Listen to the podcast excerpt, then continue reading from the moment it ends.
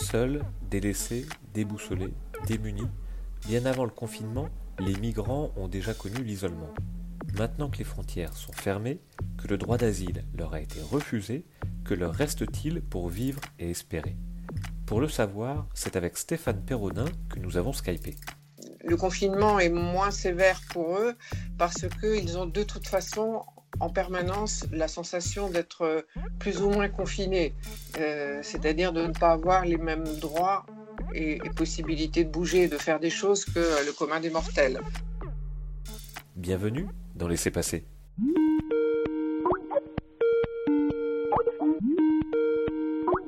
Bonjour Stéphane Perronin. Dans quelles conditions de confinement vous trouvez-vous actuellement? Alors moi je suis ben, confinée chez moi. Euh, J'habite Bidart, qui est un petit village juste à côté de Bayonne, et je suis confinée dans ma maison. Dans votre maison, mais avec aussi une activité euh, associative qui se poursuit en parallèle. Euh, oui. Est-ce que vous pourriez. C'est un confinement très relatif. Hors confinement, quel est le, le rôle, quelle est l'activité habituelle de votre association? Alors, notre association, qui s'appelle Bechté Arekin, est une association euh, qui a pour mission d'accueillir et d'accompagner par le logement des familles qui sont déboutées du droit d'asile, des familles avec des enfants mineurs à charge, qui sont déboutées du droit d'asile et qui sortent du CADA de Bayonne. Donc, les familles sont orientées par le CADA vers notre association. Nous travaillons en lien étroit avec ce CADA. Euh, ce qui fait que vous leur apportez un, soutien qui est de, qui s'exprime de quelle façon après concrètement pour, pour ces familles? C'est un, un, accompagnement global, c'est-à-dire que euh, comme ils sont déboutés, ils ne sont plus dans le droit commun et ils n'ont aucune ressource, ils n'ont pas le droit de travailler, ils sont sans papier, euh, et ils, ne sont absolument pas capables d'être autonomes. Donc c'est un accompagnement global qui va commencer par le logement, c'est-à-dire que nous allons mettre à disposition un appartement. Chaque famille a son appartement et qui sont, les appartements sont répartis un petit peu partout sur la côte basque et le Pays basque, l'ensemble du Pays basque. Et à part le logement, derrière, nous prenons en charge tout ce qui concerne euh, bon, les frais liés au logement, bien sûr, c'est-à-dire le loyer, les, les, factures de fluides, mais également euh, tout ce qui concerne l'accès à l'alimentation, l'accès à l'apprentissage du français, à la scolarisation, euh, au, la constitution d'un dossier de régularisation pour pouvoir obtenir des papiers, euh, et puis la sociabilisation plus, généralement l'accès à l'autonomie. On va accompagner les familles jusqu'à ce qu'elles soient capables de se débrouiller toutes seules, c'est-à-dire pas seulement d'avoir un titre de séjour, mais aussi d'avoir leur propre logement et un travail et pouvoir euh, subvenir à leurs besoins financiers. Quelle est euh, généralement, majoritairement, l'origine de ces familles?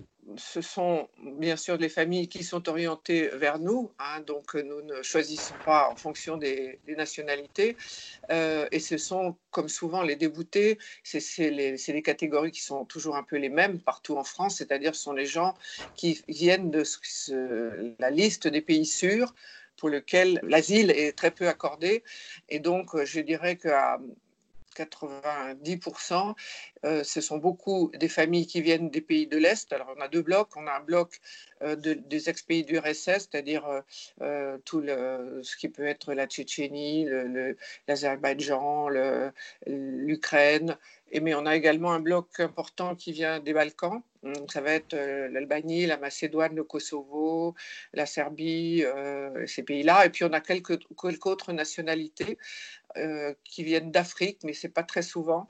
Euh, on a, en ce moment, par exemple, on a une famille d'Angola, on a eu une famille de République démocratique du Congo, on a une famille du Tchad, on a eu euh, une ou deux familles qui venaient de, de Chine. voilà, en gros, un peu les différentes nationalités. On a des familles du Kurdistan aussi.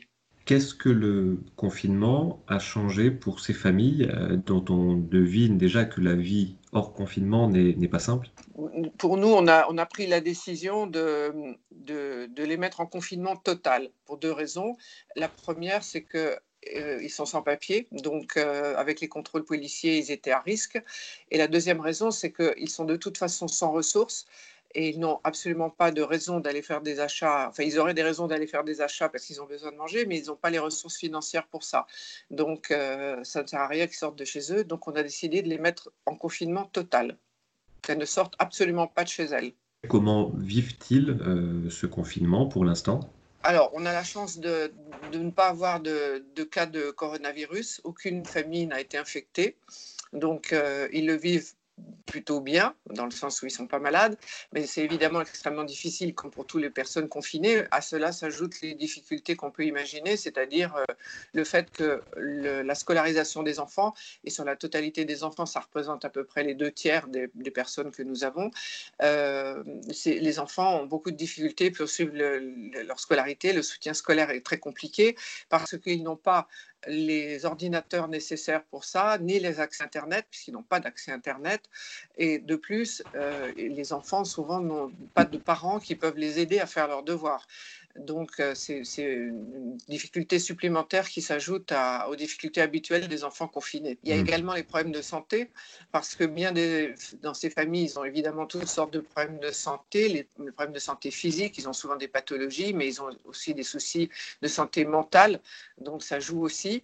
Euh, et comme ils ne peuvent pas sortir de chez eux ni aller à l'hôpital, il y a des difficultés supplémentaires. Alors, il y a évidemment aussi les problème d'accès à l'alimentation. Donc, euh, il faut que nous, euh, associations, faisions, fassions le nécessaire pour pouvoir euh, leur fournir tout ce, ce, dont ils ont besoin pour se nourrir, mais également les produits d'hygiène, la lessive, brosse à dents, dentifrice, shampoing, etc. Les médicaments dont ils vont avoir besoin et également les recharges téléphoniques parce que euh, ils n'ont en général pas d'abonnement téléphonique, ils ont des téléphones avec des recharges prépayées, ils ne peuvent plus les, avoir, donc il faut qu'on leur fournisse ça aussi. On imagine ça a également, euh, pour l'association, modifié euh, en partie votre activité et, le lien que vous avez avec eux au quotidien. Bien sûr, il a fallu qu'on mette en place des choses dont on n'avait pas l'habitude. L'alimentation, ça n'était pas nous qui euh, le faisions, puisque euh, notre association est l'émanation d'un collectif dans lequel il y a sept associations.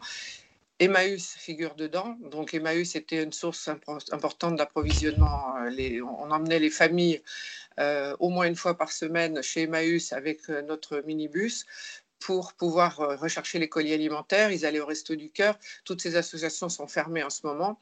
Donc, il a fallu qu'on s'organise pour se substituer à, la mission de ces associations.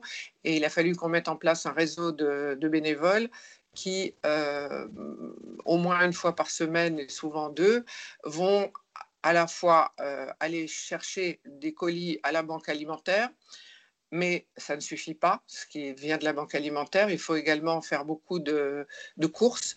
La banque alimentaire, de toute façon, des choses qu'ils ne fournissent pas, comme euh, tout ce qui est produits d'hygiène et produits sanitaires. Donc, il faut qu'on les achète. Ensuite, tous les bénévoles se retrouvent euh, sur un espace où on va préparer les colis et euh, tous les volontaires distributeurs vont ensuite aller livrer chaque colis aux familles en les mettant devant leur porte en termes également administratifs, dans le suivi des dossiers de, ces familles. Euh, est-ce qu'aujourd'hui tout est un peu à l'arrêt? Comment est-ce que les choses continuent euh, d'évoluer malgré tout? Comment est-ce que ça se passe? Non, tout est figé. Par exemple, il y avait deux familles qui venaient d'être déboutées juste avant le confinement et qu'on aurait dû accueillir, mais euh, elles ont été confinées au Canada, donc celles-là, on ne les accueille pas. Euh, ça veut dire que nous n'avons pas de famille qui entre, mais nous n'avons pas de famille qui sortent non plus, puisque tout est bloqué en ce moment au niveau de, tous les dossiers. Donc, on, toutes les procédures administratives sont figées et ne reprendront qu'après le confinement. Est-ce qu'il y a pour vous peut-être un livre un film ou autre chose qui, euh, qui résonne un peu dans, l'actualité du, du, moment. Euh, Je dirais, j'aurais juste tendance à dire que ce confinement, pour eux, est bien sûr une restriction de la, de la mobilité qu'ils ont, mais peut-être euh, le confinement est moins sévère pour eux parce qu'ils ont de toute façon en permanence la sensation d'être plus ou moins confinés, c'est-à-dire de ne pas avoir les mêmes droits et, possibilité de bouger, de faire des choses que le commun des mortels. Peut-être que ce confinement est en résonance avec les, ce qu'ils vivent de façon ordinaire et, et, c'est peut-être un peu moins difficile à vivre pour eux euh, que pour euh, nous autres. Nous tous, les confinés, on a peut-être un peu l'impression en ce moment que de par la vie bizarre qu'on peut mener, euh, on n'a pas la, même place en tant que, citoyen, que personne humaine. Euh, on, a une espèce de disparition de la vie sociale qui est probablement le reflet de ce que eux vivent.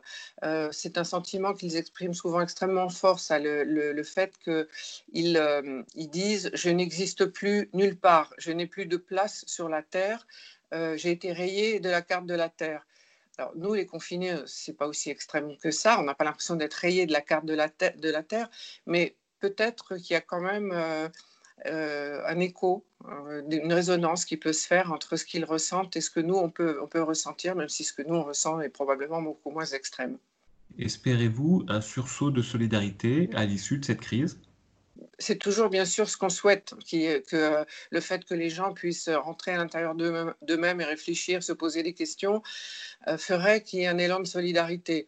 Malheureusement, euh, on voit bien que les élans de solidarité en ce moment, heureusement, ils vont vers euh, les personnels soignants et tous les gens qui sont en première ligne, c'est très bien, mais j'ai un peu peur que ça ne se tourne pas du tout vers les personnes migrantes, bien au contraire je crains fort qu'on observe de plus en plus un repli sur soi-même et qu'on se dise on a déjà tellement de problèmes nous-mêmes, euh, générés d'une façon générale et encore plus avec le coronavirus, euh, qui, vont, qui, va faire qu'on euh, se dit bah, quand on sera déconfiné, on va d'abord s'occuper de nos problèmes à nous avant de s'occuper des problèmes des migrants. En cas de crise, c'est un peu souvent ça. Euh, et puis deuxième chose, euh, on s'interroge aussi pour savoir si euh, les migrants vont pas être accusés eux aussi de pouvoir être vecteurs du coronavirus et donc il y a une méfiance, accrue à leur égard. J'espère que ça ne se passera pas, mais on ne peut pas s'empêcher d'y penser. Laissez passer, c'est terminé. Retrouvez nos précédents invités sur le site sudouest.fr et dans nos applications mobiles. À bientôt dans Laissez passer.